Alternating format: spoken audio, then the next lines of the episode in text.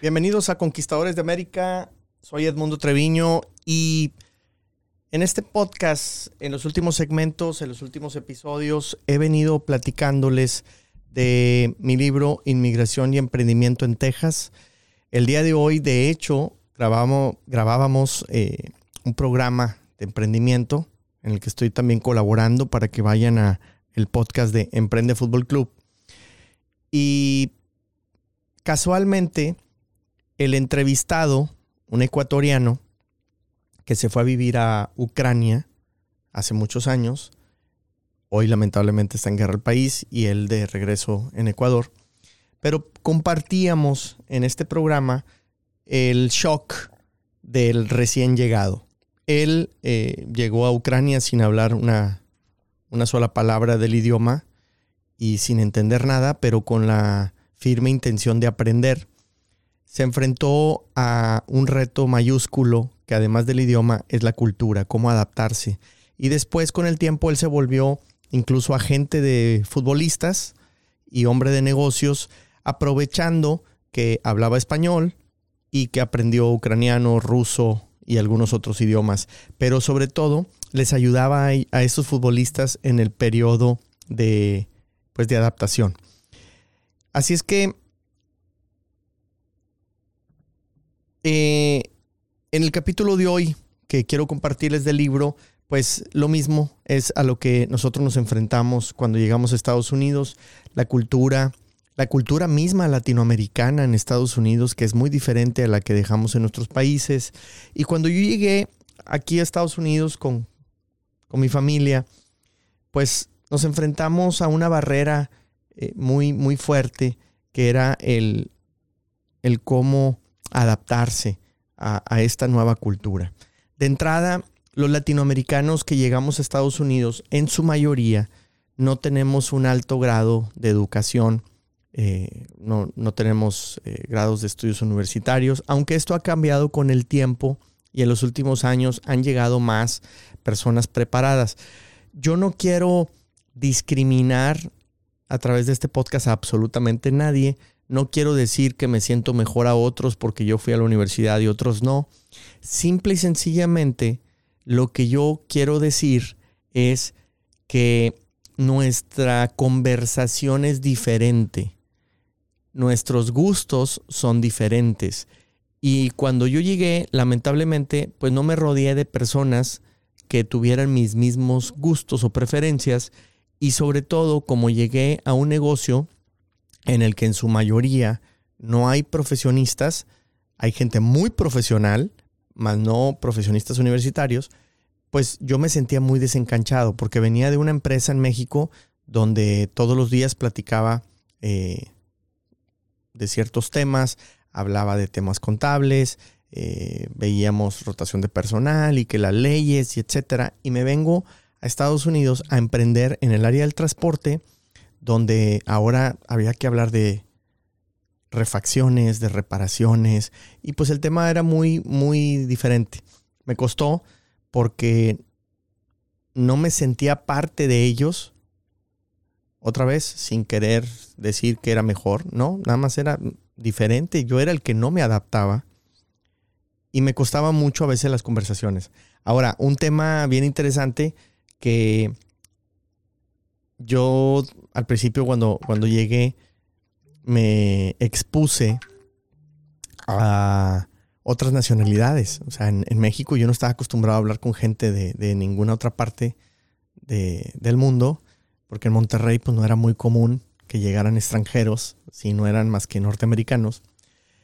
Y aquí pues llego y me rodeo de hondureños, salvadoreños, guatemaltecos, costarricenses, y empiezas a conocer mucho otras personas. Entonces, de entrada, aunque todos hablamos español, pues muchísimas palabras que nada que ver. Entonces, a veces no, no, no entendía. Y, lo más cómico es que se te pegan algunas y cuando yo iba de a Monterrey y me reunía con mis amigos, a veces me quedaban viendo como que, ¿qué dijiste? Entonces, somos los latinoamericanos diferentes, los que vivimos aquí en Estados Unidos. Y, existen muchos temas que tienes que adaptar desde a nivel empresarial, pero también a nivel personal. Uno de ellos es el servicio médico. en Estados Unidos es carísimo, pero carísimo, impresionantemente caro y diferente. Yo venía acostumbrado a que si me sentía mal le podía mandar un mensaje o llamar directamente al doctor. Aquí no se puede hacer eso. Aquí los doctores no te atienden más que en sus horarios, que ya están establecidos, un 8 a 5, un 8 a 4, un horario el que ellos tengan. Y si tienes una emergencia, te dicen vete a emergencias, vete al hospital a emergencias. Te estabilizan, te controlan y ya cuando tengas la cita vas con tu doctor.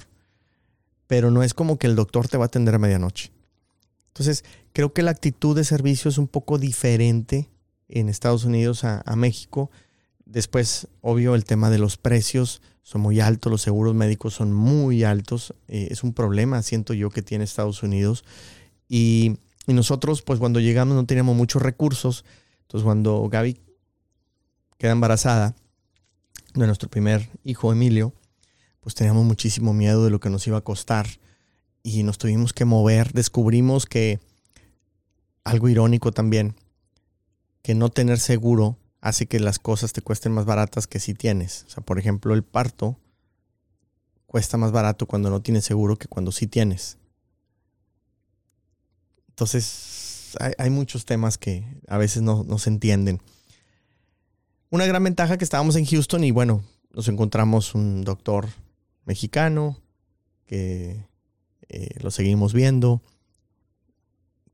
Y eso nos ayudó también a comunicarnos porque ¿Cómo le platicas a un doctor que te duele en inglés? Creo que hay frases, no sé si les haya pasado, pero a mí, yo hay dos temas que, o tres temas que se me complican mucho. tema religioso, hay muchas palabras que en inglés no entiendo o no las sé decir, no, etcétera.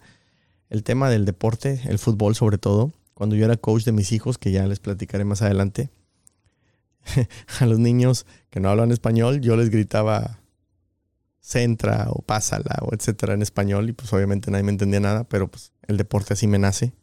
Y el otro tema es el médico, cómo explicarle algo que te duele, un sentimiento, etcétera. Siento que es muy complicado de expresar eh, en, otro idioma. Entonces nos vimos eh, con ese shock del tema de los seguros, el tema médico, el tema de cómo es el servicio, eh, es muy difícil. Y nos costó muchísimo hacer amistades eh, en el negocio, porque además de que nos la pasamos metidos en él, no nos sentíamos adaptados y seguíamos extrañando a nuestros amigos.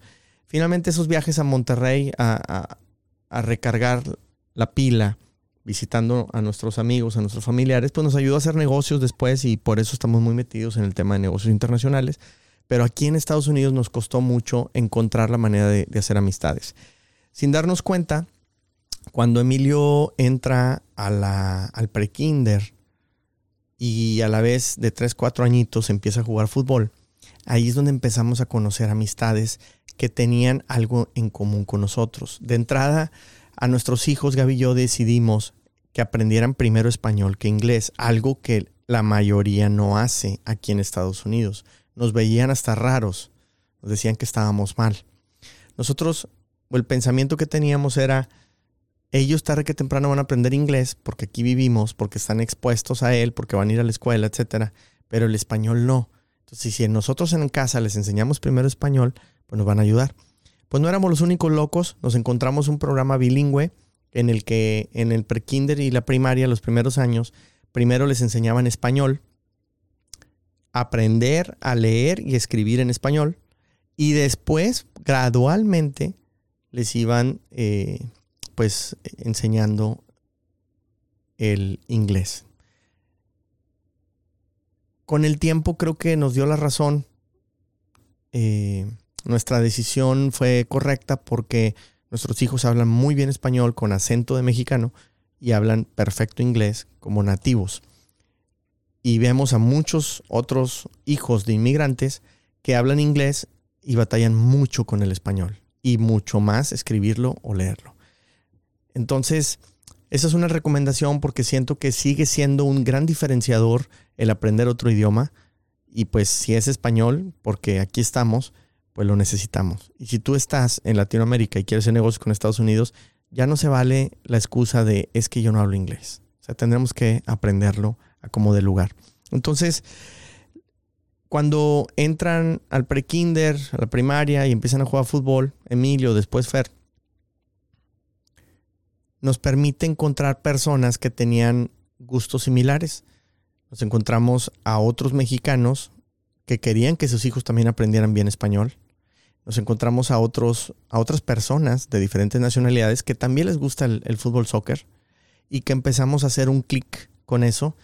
Y gracias a Dios me siento orgulloso que son amigos que ya tenemos desde hace 13, 14 años quizá.